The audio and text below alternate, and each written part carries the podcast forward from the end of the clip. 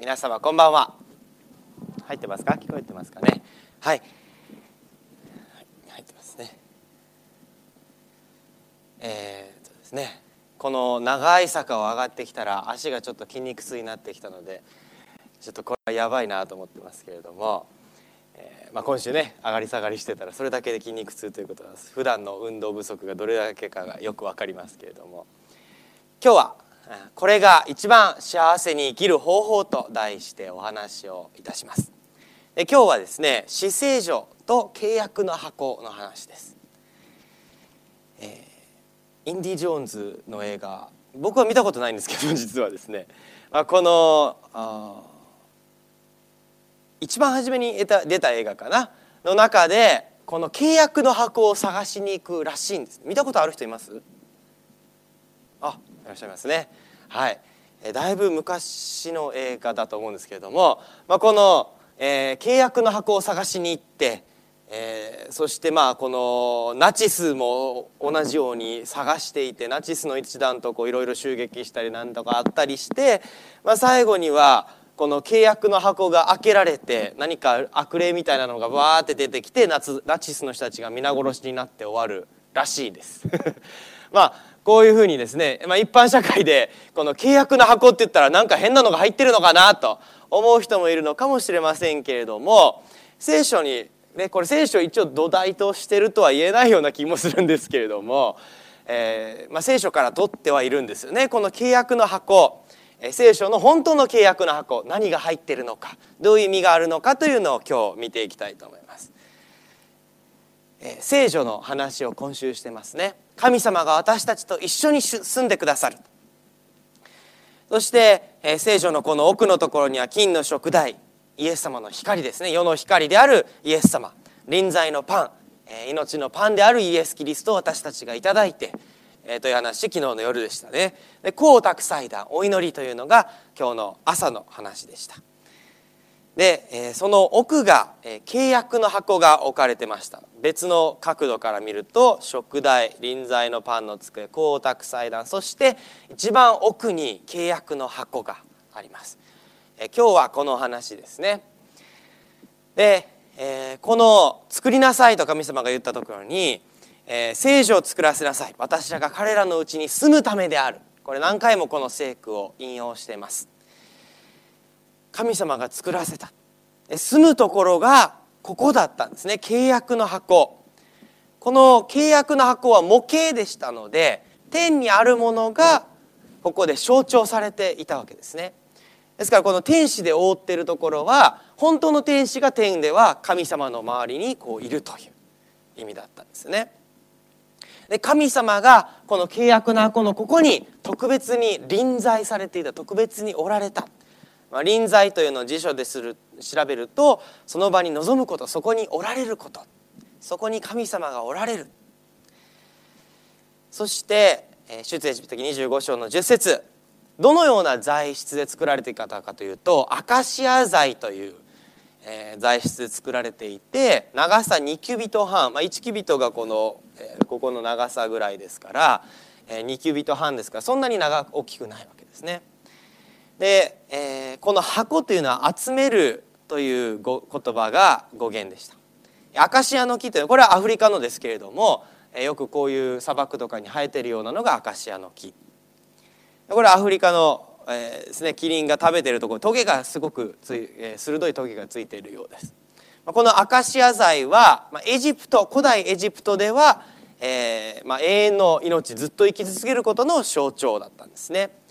でヘブル語の、まあ、この平和親切救い許しという頭文字がアカシアになっている、まあ、ヘブル語のアカシアという単語になっているということで、まあ、そういう説もあるらしいです。この木は非常に硬い木で長持ちして、まあ、こういう木目調みたいですけれども、えー、不屈の木材と訳されてるんですね。まあ、旧約聖書が新、えー、とギリシャ語に訳されたものがありますけれどもその翻訳では不屈の木材と訳されているそうです。神様の住まれるところですから特別のこの、えー、材質が使われていた特別硬くて、えー、このいい材質が使われてたわけですね。でまあ、この契約の箱とか証の書掟の箱え性質とかいろんな呼ばれ方があるんですけれども、まあ、先ほど言ったように1キュビットがこの手の先のこの長さですから、えー、かなり大雑把ですよね。100、まあ、大体111センチ60何センチそんなに大きくないです。でアカシアで作られてて金で覆われていて3つのものが入っていた。先ほどインディ・ジョーンズでは変なものが入ってましたけれども変なものは入ってませんでした。3つのものが入ってました。実会を刻んだ2枚の石板とマナーを収めた金の壺とアロンの杖今日はこの3つ特にこの一番初めの実会を刻んだ2枚のこの石の板を見ていきますけれども現在は行方不明なんですね。エルサレムがバビロンという国に攻め入れられた時にエレミアに隠されたのではエレミアがどっかに隠したのではないかと言われています。でこの契約の箱というところの上には食材所恵みの座神様がおられるところ。シェキーナのこの栄光神様の栄光が輝いてた。で大祭司がこの中に1年に一度だけ入ることができました。明日の、えー、夜話しますけれども、えー、その時に神様の前に行く時には清くないといけない。ということでこのベルをつけてですねベルがちゃんとなってたら大祭司が生きてると。なってなかったら大祭司が死んでしまったということで。神様の前に行く時は清くないといけない。神様の前に罪ある状態ではいけないということが表されてたんですね。この神様の栄光が輝いていて天では天使がいるところをここでは模型として作られました。触らなくていいように持ち運びをする時にはポールをもポールで持ってですね神様がおられるところは神聖なところ。神様は恐れ多い方だ。ということでそれをイスラエルの人たちにはっきり教えていたんですね。誰もこの奥の部屋に入ることができなかった。唯一一人だけ入れることができたのがこの大祭司という役割の下しかも1年に1回だけ。この話明日の朝と晩しますのでまた戻ってきますけれどもまあ、このように持ち運びする時にはみんなでこう担いでバーを持ってやったそうです。では中に入ってたものなんですけれどもアロンの杖マナの入った壺実会の板3つ入ってました。アロンの板が出てきますけれどもイスラエルの人たちがイスラエルの土地に入れなかったんですね。不信仰の家に入れなくって神様を信じなくって。でモーセとアロンというリーダーにこいつらもうリーダーじゃなくていいでしょうと言ってですね。でも神様はま裁きを下してその後にモーセとアロンが選ばれたということを再確認するためにみんなのこの持ってた杖を集めたんですね。で杖を集めてこの聖女の中に入れておいたら次の朝には花が咲いてアーモンドの実ができていた。絵が面白いですか？なんか皆さんニコニコしてらっしゃるけですけど、ね、でこの実がなっていたということでこのアロンの杖は神様の権威と導きの象徴だったんです。これが一つ目。二つ目がマナの入った壺。マナというのは神様がこのまあ、薄い鱗のようなものがあった、まあ、表現が 面白いですけれども、えー、皆さんみんなが食べるものがなかったので神様食べるものないですモーセなんでこんなとこ連れてきたの？私たち死ぬために連れてきたの？ってみんなが文句言ったんですけれどもそれに対してえイスラエルの人たちに神様が特別のこの白い食べ物を与えたと聖書は書いてるんですね。でえちょうど地に結ぶ薄い霜のようであった。でイスラエルの人たちはこれを見て何であろう？って言ってこれがまあマナの語源になってると。えー、いうことらしいですけれどもそれが何か分からなくって、まあ、食べてですねえこれが神様から与えられた食べ物ですよ。で逆になってしまいましたね、えー、マナの語源マンフーこれは何であろう？っていう単語だから来てるみたいですけれども奇跡の食べ物で、えー、味は蜜を入れたせんべいと まあ、この日本語ではせんべいって訳されてるんですけどもこのせんべいというヘブル語は何と訳していいかよくわからないみたいですね。えー、ですからとりあえず日本語ではせんべいと訳されてるそうですでもね蜜を入れたせんべいってどうなんでしょうかね。まあ、あの日本語ではそう訳されてますけれども、まあ、白いこのような食べ物が神様が特別与えたというのを覚えておいてくださいせんべいのところは忘れてくださって結構ですでこの神様がずっとイスラエルの人たちを導いてる間中ずっとこのマナが毎朝テントの外を開けてみるとあると。40年間与えられた。でしかも日曜日から金曜日の間までは多めに取ったら自分が必要以上に取っていっぱい取って置いとこうってしたら腐ってしまったけれども金曜日の日には2倍取っても腐らなくて安息日神様の休みの日には取らなくていいように。月曜日曜日から木曜日ですね。で金曜日は次の日の多く取っても腐らなかった。で安息日神様の休む日は降らなかった。でマナの壺は金だということなんですけれどもイスラエルの人たちが日々の糧日々の食べ物先ほど先日もこの神様の御言葉がパンであったりイエス・キリストがパンであるという話をしましたけれども日々の糧日々の食べるものは神様が備えてくださる。神様が毎日その日の分の食べ物をくださる。霊的な食べ物もくださるということでこのマナーの壺が中に置かれていました。そして3つ目実会の板。昔の映画の実会っていうのを見たことある人いますか？ああ。千だいぶ昔のあの白黒ですか？あれは。違いますか、ね、白黒じゃない。何時間か僕も見たことないんですけどかなり長いこの「実会」という映画があるみたいですけれども長いですよね。長いですよね。で、まあ、この神様が実会を渡されたということなんですけれども主は証の板2枚すなわち神が指を持って書いた石の板をモーセに授けられた。聖書の中で神が指を持って書いたものを渡したという記録は、えー、他にないですよね。神様が立法を渡したんです。これを基準にして生きなさい。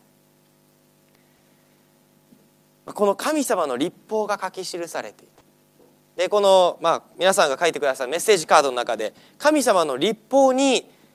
従っていたらみんな同じになるんじゃないかと。神様の立法って守らないといけないのというような感じの質問がありましたけれども私はですねこの神様の立法は幸せに生きていく基準だと思うんですね。これに従ったら幸せに生きていけるよと神様が与えられたものだと思うんです。まあ、最近いろんなところでいじめの問題だったりこれ去年ですけれども一家殺人殺人事件があったりいろんなこの悲しいニュース、えー、法律を守らない人たちによって、まあ、いじめは分かるんですけど法律を守らない人たちによって引き起こされる悲惨な事件がよくニュースで見受けられます。忘れ物の話ですけど皆さんね忘れ物をしたりあるいはまあ、ここでもこう食堂に行く時にカバンを違うところに置いといてそのまま行くというすごく安全なとこだなと思ったんですけれども、まあ、海外旅行する時に日本人は狙われやすい。なんでだと思います？スーツケースを置いてそのままどっか行っちゃうんですね。考えられないですね。飛行空港とかで寝てる時にも必ず足にこうカバンを巻きつけて僕は寝ますから。それでも寝ないようにはしますけれども。日本は非常に安全な国ですで忘れ物をしたら多くの場合は誰かが届けてくれますよね。で忘れ物置きがあったりします。僕が1年間ラオスという国にいましたけどここではですね生徒たちに、まあ、授業のこの教科書に忘れ物を取りに行く場所というのがあったんですけどそれを説明しようとしてたんですけどみんな理解できないんですね。忘れ物があったらそれは僕のもの。って考え方なんでの人が多かったので、まあ、そういう文化もあるかもしれませんけれども届けに行くということがわからない警察に届けたら警察のものになっちゃうじゃない戻ってこないよというような国もあるんですよね。まあ、日本は非常に安全な国平和な国だと思います。アメリカでも、えー、運転していて州によってはですね、まあ、場所によってどこに運転してるかによっても違いますけれども警察に止められたら腰の周り絶対ガサゴソやったらダメですよね銃を取ってると思われるので撃たれてしまう危険性があるわけですね向こうも本向こうも本気なのでで止めたらその場で、ね、撃ってくる人とかも本当にいるんですよね犯罪者は。なので警察も何か怪しい行動をしたらもうすぐ銃を向けてきますので、まあ、そういう違いがありますよね。まあ、なんでちょっと話がちょっとずれてしまいましたけれども このルールを守る道徳的なルールを守る法律を守るというのはどの時代も、まあ、この正しいこと正しくないこと基準がありますよね。そしてこれを守らないと悲しいことが多く起こります。でこのような道徳が低下していってる時代。日本でもまあ道徳が低下してるとは言われますけれども世界的にもいろんなところで道徳が低下してると。そのような時代にこそ聖書は何が正しいのか何が間違ってるのかを教えてくれるこの基準があります。この社会にもしルールがなかったら何でもしてよかったら本当にそれは自由と言えるのかな。何でもしてよかったらみんな大変なことになりますよね。もし警察がストライキをしたらできませんけれども警察呼んでも来ないそういう国ありますけれども、ね、警察が呼んでも来なかったらどうしますか？犯罪を止める人止めてくれる人がいなかったら。立法は必要なんですよね。何でも自由にしてよかったらこの世の中大変なことになってしまいます、まあ、この戒め立法法律、まあ、一般的な社会の法律もそうですけれども神様の戒めこの戒めの役割は一つ目は平和秩序幸福を守る方法だと思います。幸福を制限する方法と考えてしまう人もいるかもしれませんけれども逆だと思うんですね。もしこのような法律立法がなかったら神様の戒めがなかったら安心して生きていけないですよね。街に安心して街を歩けるのはみんなが悪いことしないと信じてるから歩けるわけですね。詩篇の119編の165あなたの掟を愛する者には大いなる平安があり何者も彼らをつまずかせることはありません神様の法律を守る神様の立法を守るというのは私たちに平安が与えられるんですね私たちの自由を制限するものではなくかえって私たちの心に平安をそれを守ることによる自由があると思います。ウィル・デュラントという歴史家作家の方が若い頃は自由を熱心に説いた。年を取ってからは秩序を説いている。自由は秩序から生まれるという大発見を私はしたのだ。いい言葉だなと思ったんですけども。自由自由っていうだけじゃなくて自由が秩序に基づいている。多くの苦しみの原因というのは必ずしもそうではないかもしれませんけども多くの苦しみの原因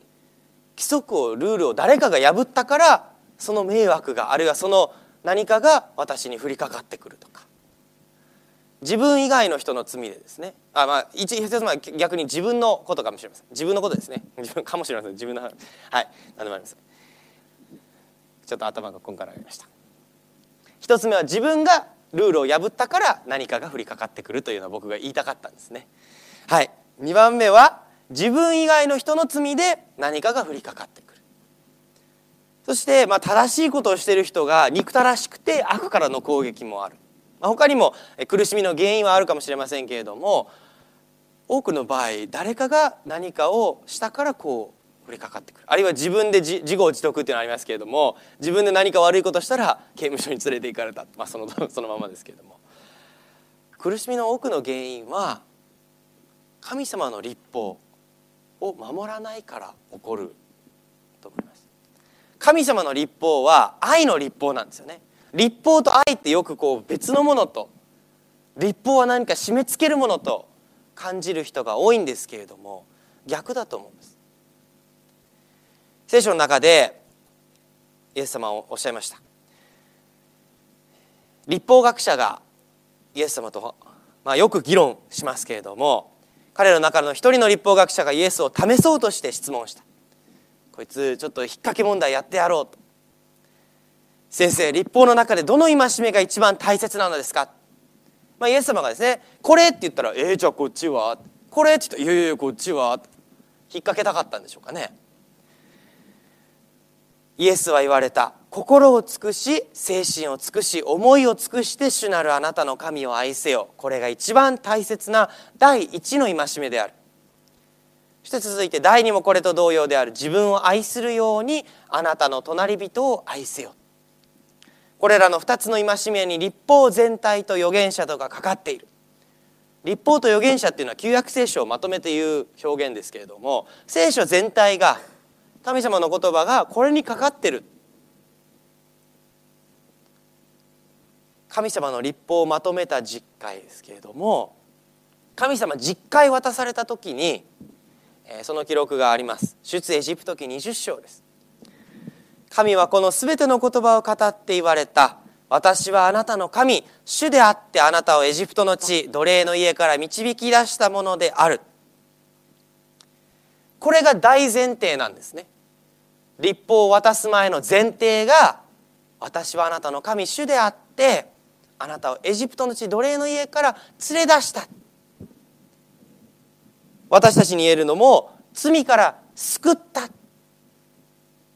逆ではないんですね立法を守ったから救ってあげたじゃなくてあなたをまず救い出したはいこれが私の立法ですよと神様は教えたんですねそしてこの実会、えー、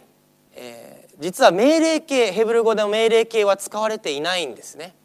えー、未完了形というのが使われてるんですけれどもまあそれは命令として使われることもあるんですけれども、えーまあ、言い直してみると私はあなたを愛してこの奴隷のところから連れ出したよ。だから私の他に何者も神としないでしょうと。しないよね。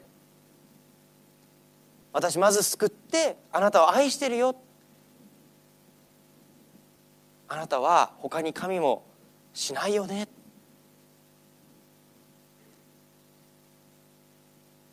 刻んだ像を作ってはならない。石とか木とかそのようなもので作られた像は神様を表すことができません。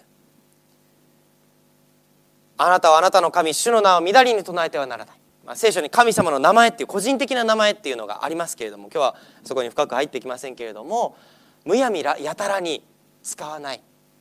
みだりにというのはむやみやたらにということですけれども神様の名前、まあ、人の名前をこう悪く言ったりバカにして使うと嫌な嫌ですよね。その人を名誉を傷つける。ですから神様を名誉を持って名誉を大切にする。神様に敬意を払って接する。そして4つ目安息日を覚えてこれを生とせよ。5つ目あなたの父と母を病あなたは殺してはならない。7あなたは勧誘してはならない。8あなたは盗んではならない。9あなたは隣人について偽証してはならない。10あなたは隣人の家を貪ってはならない。欲しがってはならないという意味です。そしてこの中で1から4条がですね神様を愛する。そうですね。神様と私たちの関係。そして5から10が自分のように隣人を愛しなさい。先ほど読みましたよね。イエス様がまとめたのはこの実会をまとめたんですよね。心を尽くし精神を尽くし思いを尽くして主なるあなたの神様を愛しなさい。そして自分を愛するようにあなたの隣人を愛しなさい。これが実会です。あなたを掟を愛する者には大いなる平安があり何者も彼らをつまずかせることはありません。神様の立法というのは私たちの生きる基準でありますし私たちが一番幸せに生きていくためにはこれを守ると幸せに生きていく。例えば殺してはならない。そうですよね。人を殺して人のものを不当に殺したり傷つけたりするのは幸せに生きていく方法ではないですよね。会員してはならない。最近不倫のニュースがベッキーさんの不倫からドーンと上がったそうですけどもそのニュースばっかり最近流れるようになってますけれどもっていう統計があるらしいんですね。でも不倫をしたら幸せにはなれない。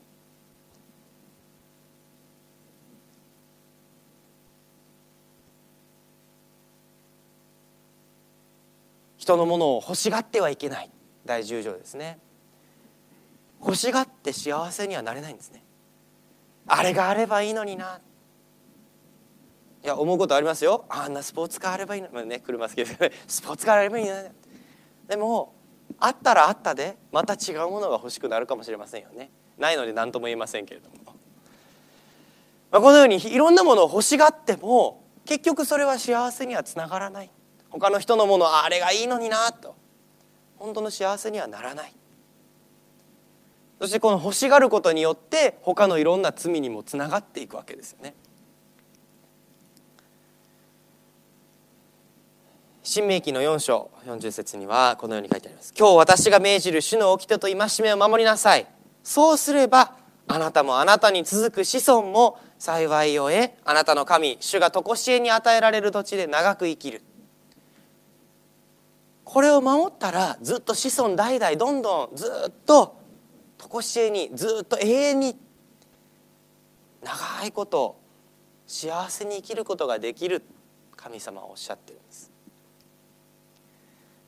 戒めの役割一つ目が平和秩序幸福を守る方法である。二つ目が何が間違いで何が罪であるかを示す。鏡のような役割を果たします。立法を見たらあっ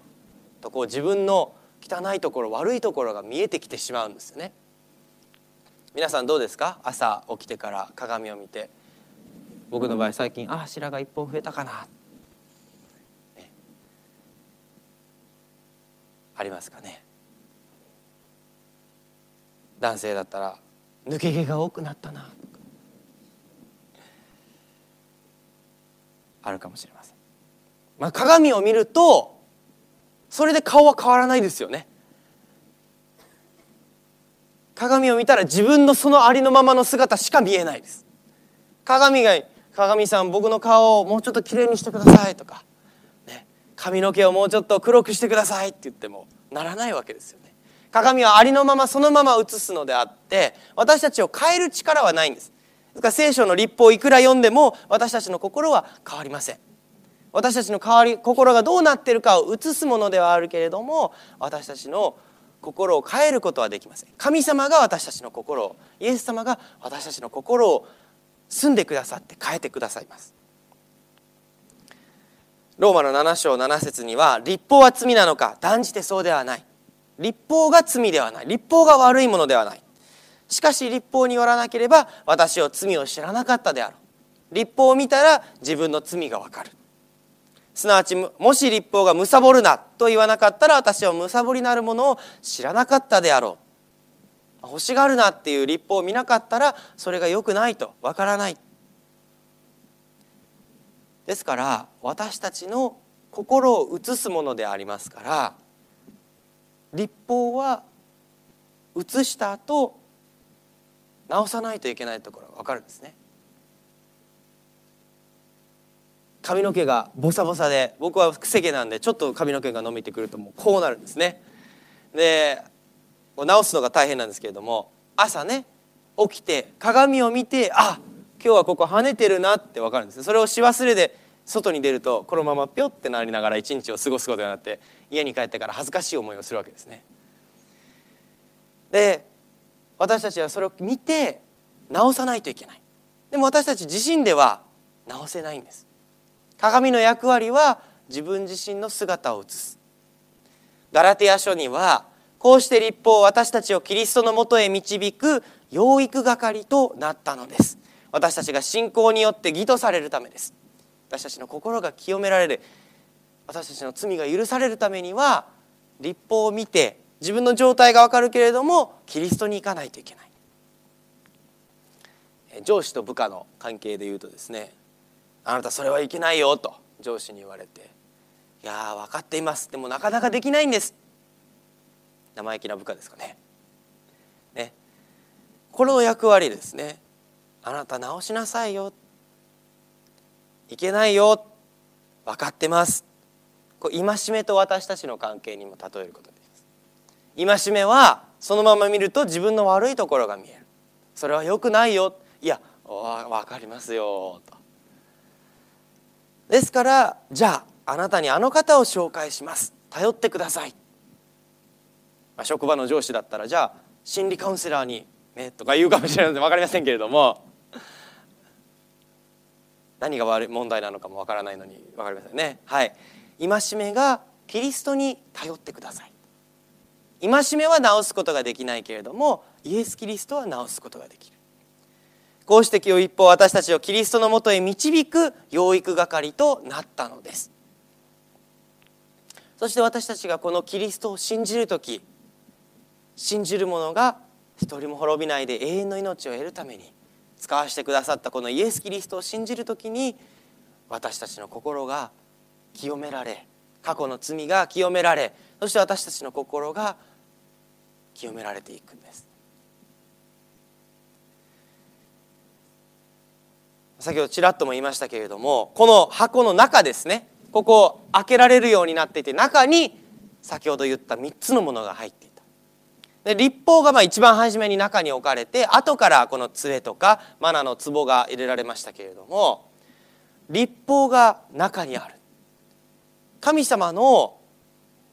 神様の国は神様の立法に基づいてます。まあ、日本にも憲法に基づいていたり立法に基づいてますよね。で神様の国も神様の国のこの立法に基づいています。そして立法を無視することはできません。誰かが悪いことしたからじゃああなた悪いことしたから立法を書き換えますねとはやらないですよね。で立法は変わらないもの立法は土台ですからこのの神様がおられるところの中に神様の立法が入ってるんですね。でもその上にこの金の板で恵みの座食材所というのがこの天使のこの作る作ったものの間ですね。ここが金の板になっていてここが恵みの座とか食材所と呼ばれていたんですね。立法の上に恵みがあったんです。そして、まあ、明日話しますけれどもここに血がイエス様の血が象徴するこの動物の血が注がれていたんですけれども私たち立法は変わることがない。神様の立法は変わることがない。もうその上に恵みがあって罪の許しはキリストの血によってなされるという象徴だったんですね。私たちを救ってくださるのは神様です。立法だけを見るとああ私は足りないと気づきますけれどもその足りなさを補ってくださるのがキリストです。私たちの力では神様の立法を守ることはできません。私たちは立法によって救われるのではありません。立法は大事ですけれどもその上に恵みがある。立法がちゃんと土台だけれどもその上に神様の恵みの座がある。本当に感謝なことだなと思います。今日神様を私たちの心に受け入れたいな。皆さんにもこのキリストを心に受け入れていただきたいな。願っています。このメディアはオーディオバースの提供でお送りしました。オーディオバースでは福音を広めるためにお説教やセミナーなどの音声映像の無料配信を行っています詳しくは http コロンスラッシュスラッシュ www.audioverse.org へアクセスしてください。